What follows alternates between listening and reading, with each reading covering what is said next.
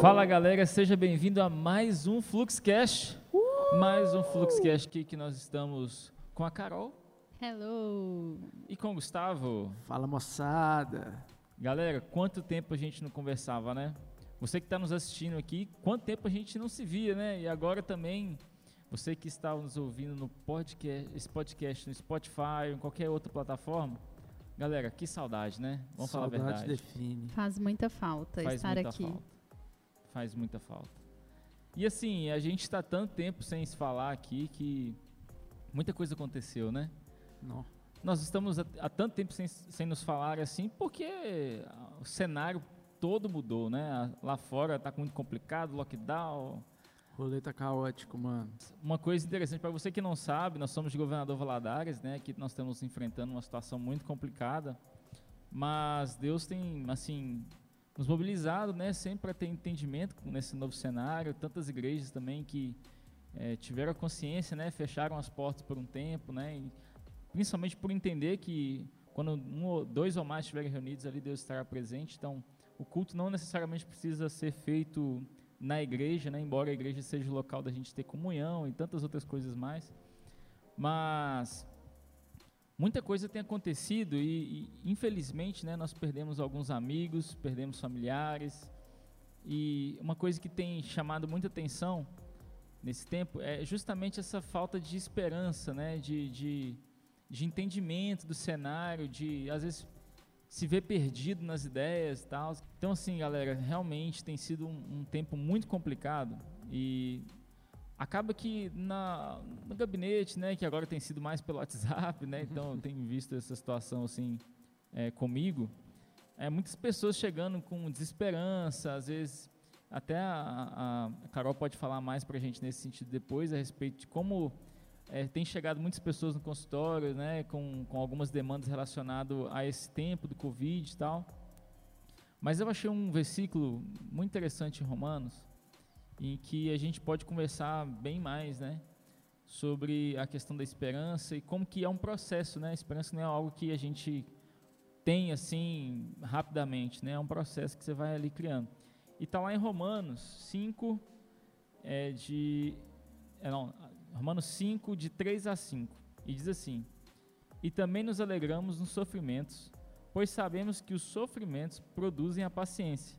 A paciência traz a aprovação de Deus, e essa aprovação cria a esperança. Essa esperança não nos deixa decepcionados, pois Deus derramou seu amor no nosso coração por meio do Espírito Santo que ele nos deu.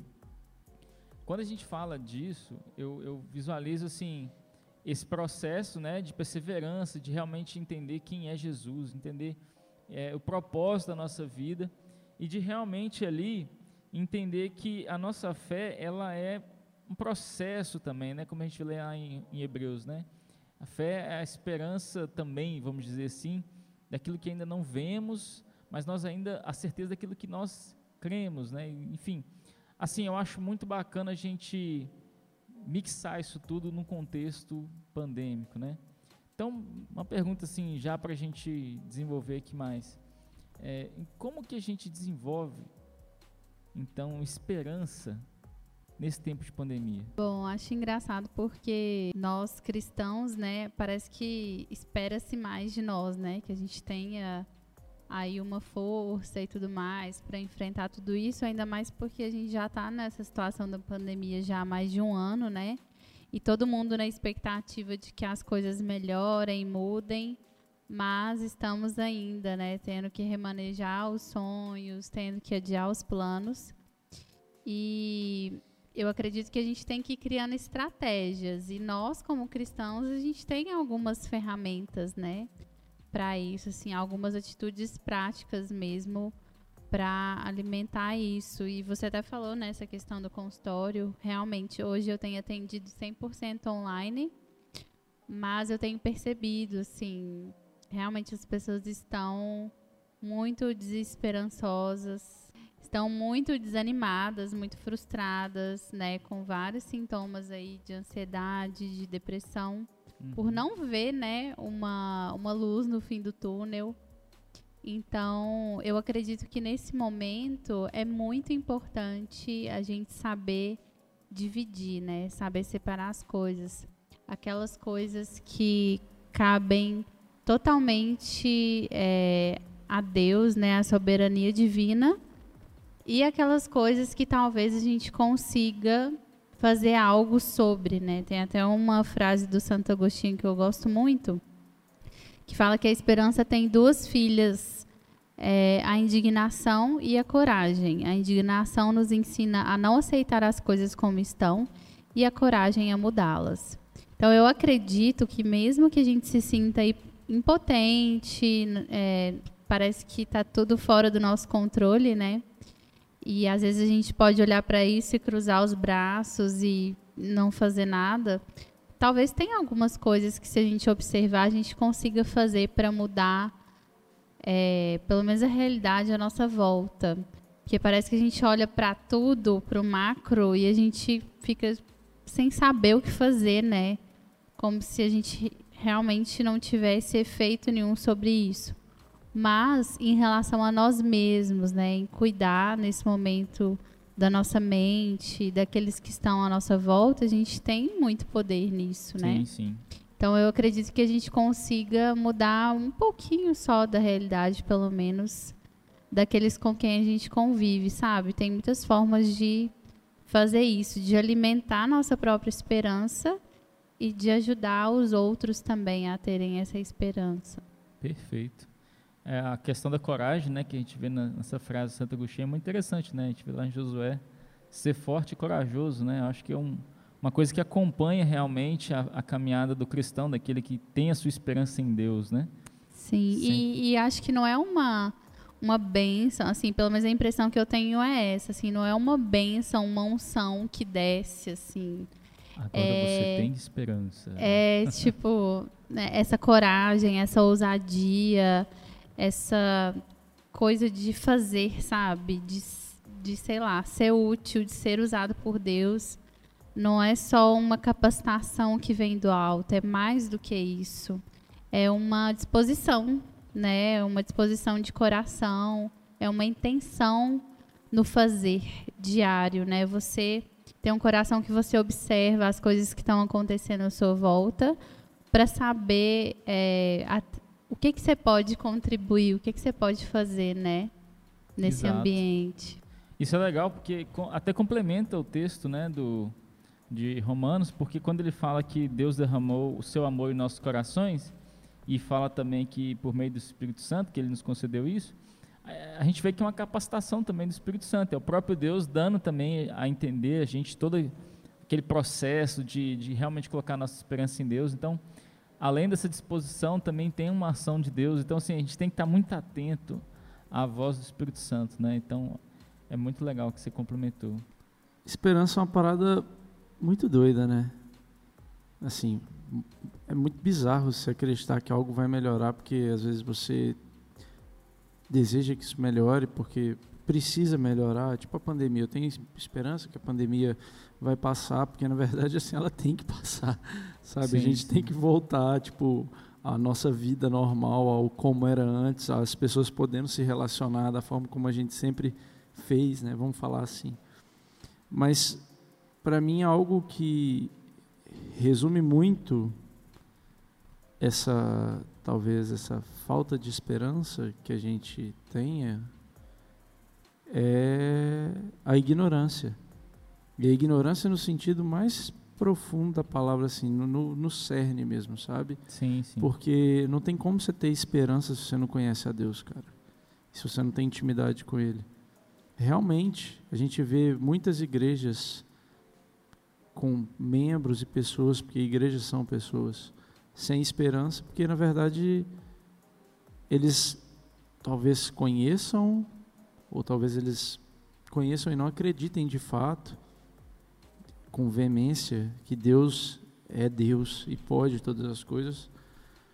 Porque, tipo assim, se você tem intimidade com Deus, você conhece a Deus, você tem esperança, não é que uma coisa vai acontecer, porque o que Deus promete para nós não é que esse copo saia desse lugar e venha para esse lugar Ele promete para nós a vida eterna, aos que confiam nele, aos que creem nele, aos que vivem segundo o seu propósito, enfim, Sim. né? Ele não confia a nós, ele não dá esperança para a gente que a pandemia vai acabar.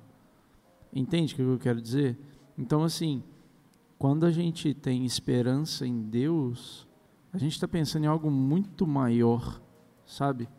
E aí, para mim, aquela, aquela, aquela parte da Bíblia que fala: Conhecereis a verdade, a verdade vos libertará, ela, ela encaixa como uma luva. Porque, tipo assim, a esperança, ela vem a partir do conhecimento da verdade. Porque quando você conhece a Deus, tem intimidade com Deus, acredita em Deus, não quer dizer que você não vai sofrer, não quer dizer que você não vai sentir dor, não quer dizer nada disso. Quer dizer que você espera em Deus algo que só Ele pode te dar. A esperança que a gente precisa ter, ela está muito além do coronavírus, tá ligado? E é, eu acho que a falta dela é literalmente por causa dessa falta de conhecimento mesmo. Inclusive, o, o, o pastor Ed René, ele trouxe uma referência a esse tempo, né? Justamente falando dessa fé mágica, né? Tipo assim, Sim, não, Deus tem que, de maneira incrível, resolver aqui a questão do corona, ou então o meu Uhum. problema pessoal, enfim. Isso tem sido gerado justamente por falta de conhecimento, né? De percepção de que Deus é muito maior que o coronavírus e muito maior do que qualquer outra coisa. E, tipo assim, o fato de ele ter enviado o próprio filho já, já nos mostra o, o seu amor por nós, né? E até de leitura bíblica, né? Porque a própria Justamente. Bíblia é muito clara em relação a todas as angústias, as tribulações, né? Que vão só se agravar, né? Com o passar dos anos. Sim, Então, a gente ainda assusta com algo que realmente foi previsto, né? Já, já, Sim. já faz parte é, do plano de Deus. E isso não tem absolutamente nada a ver, né? Com a bondade de Deus ou não, porque Ele é bom, independente de qualquer coisa. Mas eu acho que muitas pessoas que não têm a sua fé 100% fundamentada na palavra de Deus e no caráter de Deus podem acabar tendo essa dúvida, né? justamente. Ou questionando muito a Deus, assim, do porquê que essas coisas estão acontecendo. É, cara, e isso tem muito a ver com a questão da coragem, porque você já parou para pensar que você ter esperança em Deus é literalmente você tirar, não é tirar a responsabilidade, mas é tirar todo aque- aquele peso e, e aquela angústia que você tem de tipo, o que, que eu posso fazer, sabe? E depositar isso em alguém que de fato pode fazer alguma coisa, sabe? Fazer alguma coisa efetiva mesmo, que, que pode cessar isso tudo. E ao mesmo tempo, uma pessoa que você não vê, você não toca, você não sente, não sente que eu falo sensações físicas, né? Tipo assim, você não sente um cheiro, você não, você não, sabe? O arrepio que você sente, mano, assim, esquece isso, sabe? A presença de Deus não é isso. É isso que eu quero dizer.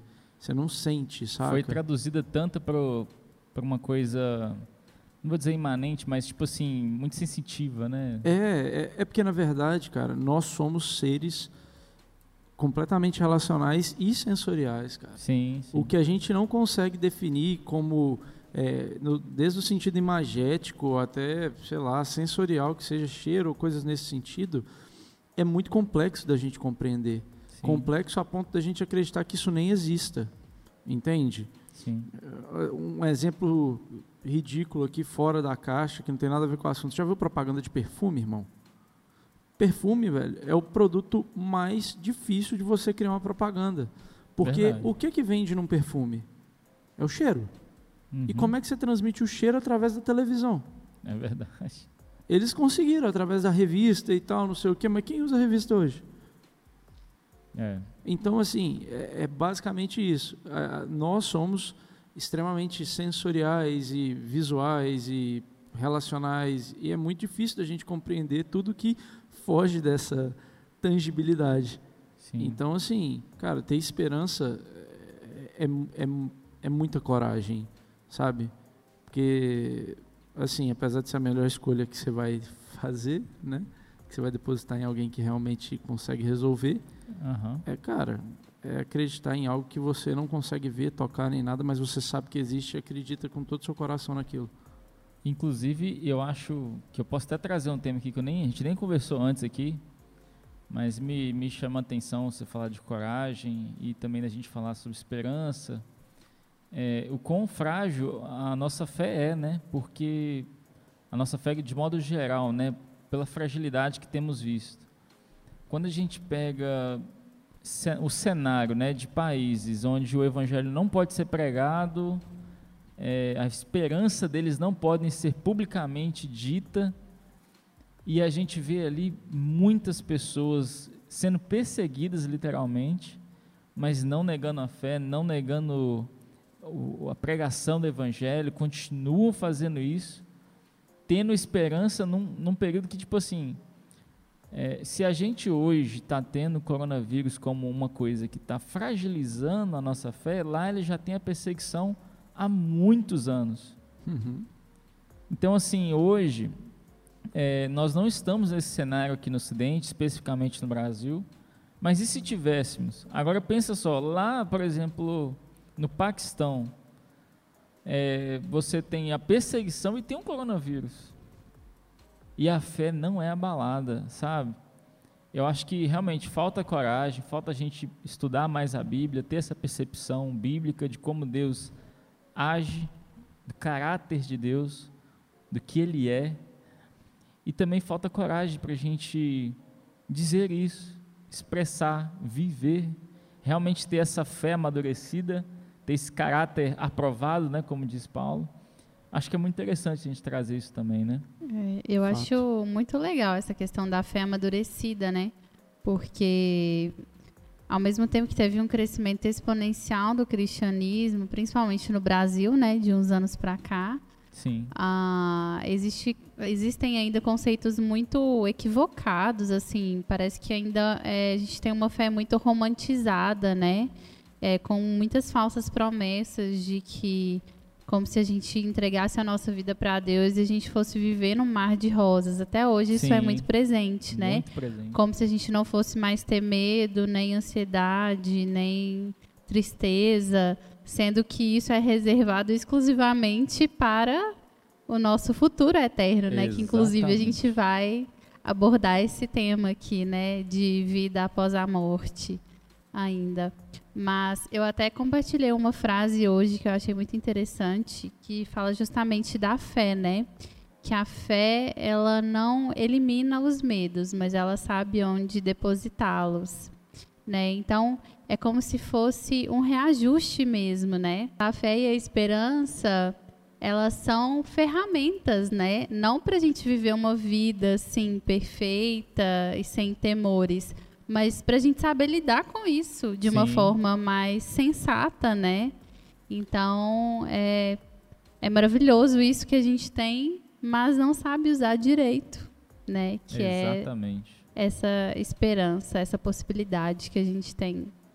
E é tão legal trazer essa, essa, essa pauta que você disse, né, de- desse crescimento exponencial no país, né, do evangé do, dos evangélicos, vamos dizer assim, e justamente com promessas que só vão ser lá para frente, ou seja, que reflete mais a vida vindoura em Cristo do que a vida terrena.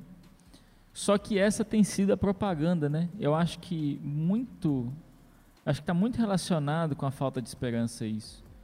É, é aquela questão assim, como que a gente está associando Deus à nossa vida? A gente está associando Deus com o que Ele pode dar para a gente aqui, no agora, pelo fato dele livrar a gente do coronavírus. É, até tem gente usando o versículo, a oração do justo pode muito seus efeitos. E usa muito esse versículo sem saber que a oração do justo é de Jesus, é o único justo que pode.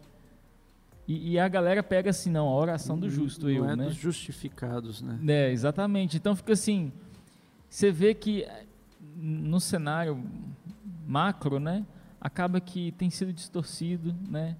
O evangelho tem sido o mercado da prosperidade, tem sido uma forma de você é, pegar Deus como uma permuta para muita coisa, entendeu? Total. Então, assim, eu acho muito interessante nós pararmos e pensarmos isso, porque é uma crise é, que, eu, que eu vejo e que pode estar chegando muito perto da gente. Amigo, viver em dor não vende. E demorar demais para ter a solução também não. É verdade. Por, por esses são, tipo, obviamente que resumir a nossa realidade nessas duas frases é completamente errado, não é isso. Mas assim, você pregar que viver por Cristo é viver uma luta até o dia que você morra, cara, quase ninguém vai comprar essa ideia. Porque quem que quer viver lutando? Quem que quer viver em dor, em sofrimento, em angústia? Ninguém quer isso, em, né, em, em, em instabilidade. Quem quer viver dessa forma? A gente está vivendo o coronavírus aí. Eu te garanto que ninguém está gostando. Sim. Entende? E ainda mais viver algo que vai vir só daqui um. Pode ser daqui 10 segundos, daqui um segundo. Mas já tem dois mil anos que está rolando, tipo assim, esse prazo e ainda não chegou. Então a galera pensa o quê? Pô, cara, na hora que estiver chegando mais perto aí e tal. A gente resolve essa parada. Eu resolvo esse rolê. E, e isso é muito legal, porque a gente lembra do versículo, né, lá em Mateus 6, se não me engano, que é Jesus falando, né, muito me, muitos me dirão naquele dia. Eu gosto muito desse versículo, acho que eu falo ele todo podcast. Mas é, é tipo assim, em meu nome profetizaram, Sim. fizeram tantas coisas, e o cara, Jesus vai chegar assim, ó, cara, nunca vos conheci, cara. Nossa, Sou- quando eu era criança eu tinha tanto medo disso. Mas isso, isso é uma coisa que tem que gerar um temor na gente, Sim. em todos, né? Sim. Pensa eu lá me sentindo super íntima, tipo, super Brother. próxima de Jesus, e ele olhar pra falar, tipo, qual que é seu nome mesmo? Não tô, não tô lembrando aqui. É. Não tô, Tô olhando sabendo. aqui a listinha aqui, É, não é. sei não. E eu, tipo, mas você não lembra daquele dia lá que eu fiz um monte de coisa tal por você, né? Não. E você vai ignorar isso agora? Não é possível. E, e é uma Hum. parada tipo assim, ah, então é por obras.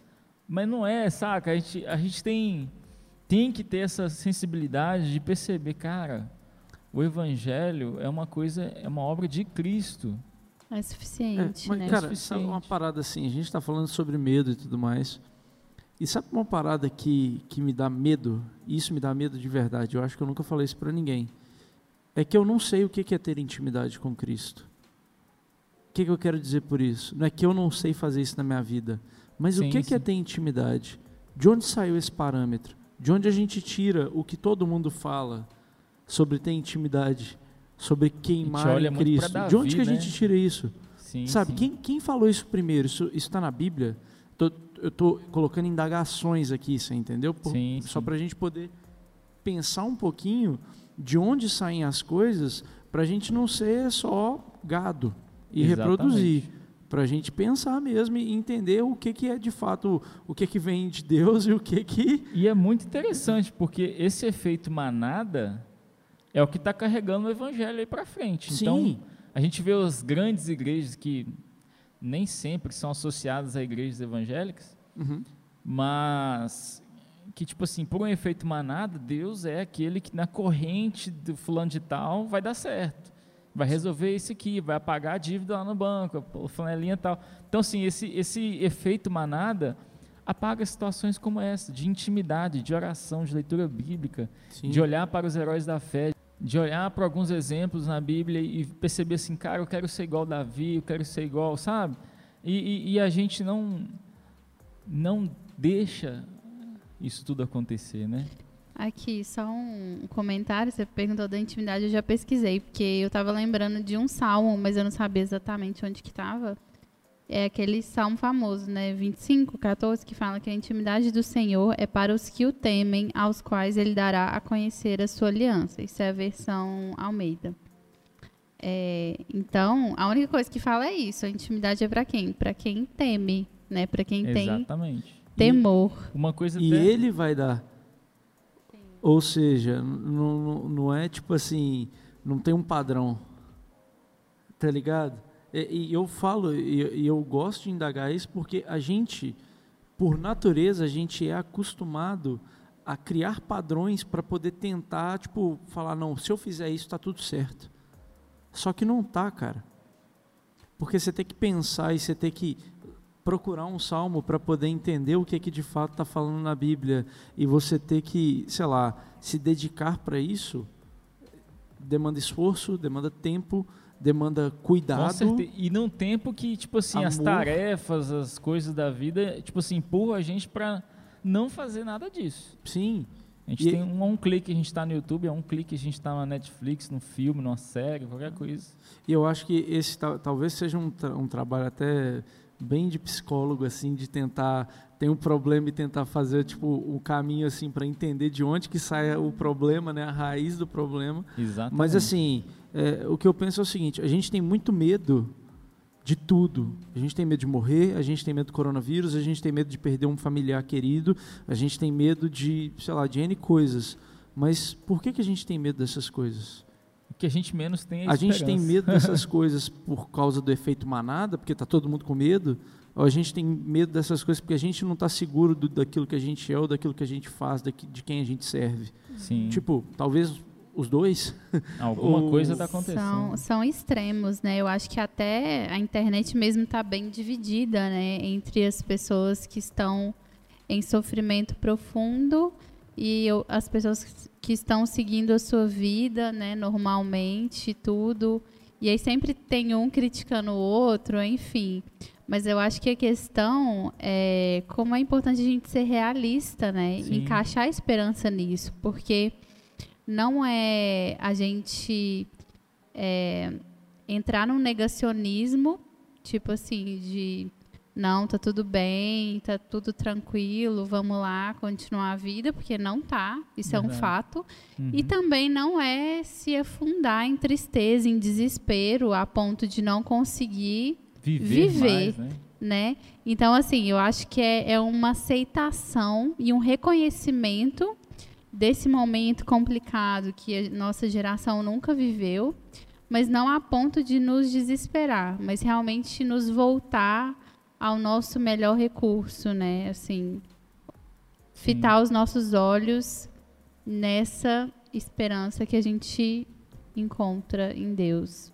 Eu acho até legal quando a gente falou agora aqui de intimidade, de esperança, e você também citou um salmo, eu lembrei do salmo de Davi, Salmo 51, e que está muito relacionado também com isso, né? Lá no versículo 10, ele diz assim: Ó oh Deus, cria em mim um coração puro e dá-me vontade nova e firme. A vontade de estar com Ele, de estar na presença dEle, de buscá-lo em intimidade. E ele diz no versículo 11: Não me expulses da tua presença, nem retires de mim o teu Santo Espírito, o Espírito Santo de Deus, que nós temos hoje e que naquele tempo ele não tinha sido derramado sobre toda a carne, né? E Davi tinha esse privilégio de o Espírito Santo estar com ele naquele tempo. E ele se vê tão arrependido que ele pede para que Deus não retire dele o Santo Espírito. E a gente vê, dá-me novamente, no versículo 12, a alegria da tua salvação e conserve em mim o desejo de ser obediente. É aí que está a questão de, de, ser obediente mesmo, né? A gente vê situações, como eu disse, né, da, da nossa vida, né, na correria, da, de buscar pelo trabalho, a gente tem um momento de lazer, de entretenimento, hoje eu estou de boa, e a gente não consegue ser obediente no mínimo, no básico, de dar assistência, cuidar do órfão, da viúva e do viúvo. A gente tem que lembrar sempre que tem situações que estão presentes na nossa comunidade, na nossa cidade, e também temos que lembrar de nós também, com a nossa relação com Deus. Então é uma via de mão dupla que a gente tem que analisar, né? E assim, galera, olha, muito interessante o papo que a gente está tendo, né? E tipo assim, é, é muito legal a gente ter essa conversa, ter essa percepção. E já caminhando aqui para o final, né, já que nós temos essa conversa que, cara, eu acho muito legal porque a gente começa num assunto e desse assunto vai vindo outros assuntos, e isso é muito bom, muito bacana. Mas, assim, para a gente encerrar, o que, que vocês diriam, assim, é, trazendo, assim, rapidamente um pensamento a respeito do que, em que, que temos colocado a nossa esperança, como que tem sido esse processo em períodos tão complicados como esse para vocês assim? Bom, acredito que ainda mais na ausência de, dos cultos presenciais, todo esse receio né, que nós ficamos, uh, a gente tem que ser muito prático, sabe? Sim. Uh, acho que não é só ficar esperando assim Deus nos renovar como um passe de mágica, né, igual você falou, mas a gente buscar isso, a gente se esforçar para a gente manter é, a nossa esperança viva, né? A nossa Sim. fé firme. Então, acredito que é, com simples atitudes diárias a gente consegue se manter, né? E eu até estava dando uma pesquisada aqui em algumas passagens são infinitas, infinitos os versículos a respeito da esperança, né? Sim. É, o próprio Deus é chamado de Deus da esperança aqui em alguns lugares. Tamanha propriedade, né? Verdade. Tamanho a, a soberania mesmo de Deus, como que é, é, mais uma vez reforçando como é nele, né, que nós precisamos buscar. E tem aquele versículo muito conhecido também que eu vi muito é, nesses dias aí, lá em Lamentações, que fala para a gente trazer à memória aquilo que nos dá esperança, né? Então, eu acredito que isso não é, é uma forma de negar o sofrimento, muito pelo contrário, é no reconhecer o sofrimento meu e do outro, eu ser luz, né? Eu ser luz, eu é, trazer algo de, de positivo né, e somar mesmo, né, naqueles que estão à minha volta. Então, acho que é um momento muito importante para a gente ser sensível, né, é, se for necessário chorar, né, com aqueles que estão perto de nós, mas nos permitir também sentir a alegria que vem de Deus Sim. em certos momentos, porque é engraçado, parece que é um período tão pesado que até quando você se sente alegre, parece que vem até um peso de culpa, né, por estar alegre, porque tem muitas coisas boas acontecendo também, assim, muitas crianças nascendo, muitos motivos de alegria, até mesmo Sim. curas, né,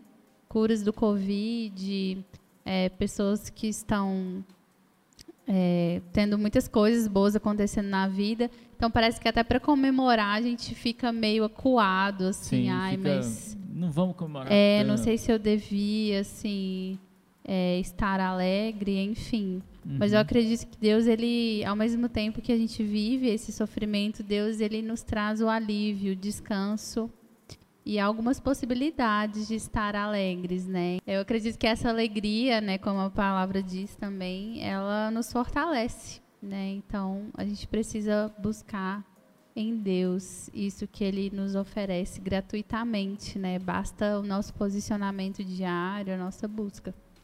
Amém. Cara, vou ler uma passagem que eu acho incrível, Colossenses do 24 ao 27, que fala assim: é, o trabalho de Paulo pela igreja, né? Ele fala assim: Agora me alegro em meus sofrimentos por vocês e completo no meu corpo o que resta das aflições de Cristo, em favor do seu corpo, que é a igreja.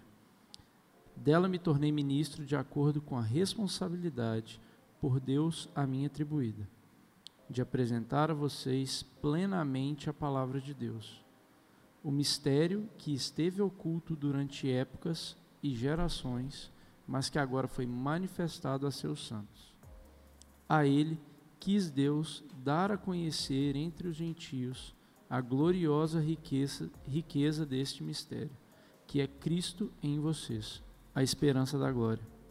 Cara, tipo assim, ultimamente eu acho que a gente não tem nem depositado esperança em lugar nenhum, porque a gente está meio que sem mesmo, sabe? Porque o momento está muito, tá muito caótico. Essa é a realidade. Gente que está indo embora muito cedo, gente que está indo embora no meio de um trabalho incrível que está fazendo, tanto dentro da igreja ou fora da igreja, que a gente não esperava e que de fato a gente não queria que fosse, né? E assim, é difícil você ter esperança nessa hora. Sim. É, assim, você está sofrendo, né? Não é um momento que você, que geralmente você vai focar na esperança, você vai focar na dor. que é onde está batendo mais forte. E assim, de fato, é muito complexo. Então, eu acredito que em muitos casos a gente nem esteja pensando na esperança. Mas de fato, se for para pensar nela, a gente tem que pensar que a nossa esperança é Cristo. Que ele já fez tudo que ele tinha que fazer. Ele já, tipo assim, já assinou a nota, tá ligado? Já está pago. Jesus é a nossa esperança, né? É o mistério Sim. revelado, né? Exatamente, sabe? A esperança da glória, literalmente. Que é que é o que a gente está esperando de fato, né? Amém. Como eu disse, né, lá em Hebreus 11, fala que a, a fé é a certeza daquilo que esperamos e a prova das coisas que não vemos. É importante a gente ter essa concepção de fé. E uma coisa que você citou, o versículo né, de Lamentações, se eu não me engano, quero trazer à memória aquilo que me dá esperança. Me lembrou muito da música, né, gente? Não, não vou, não vou fazer isso não. Eu vou, eu vou cantar um Vocês tre- conhecem. eu vou colocar, um- eu vou cantar um trechinho aqui, depois vocês colocam nos pós-créditos. Jesus.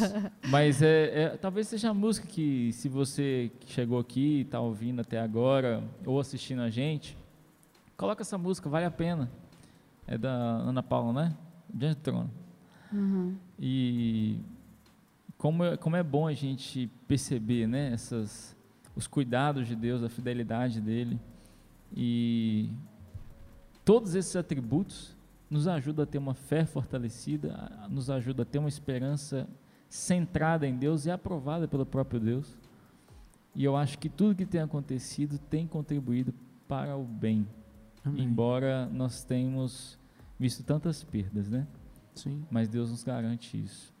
Então, galera, se você está até aqui agora, comente aqui no nosso podcast, nosso Fluxcast, no nosso YouTube.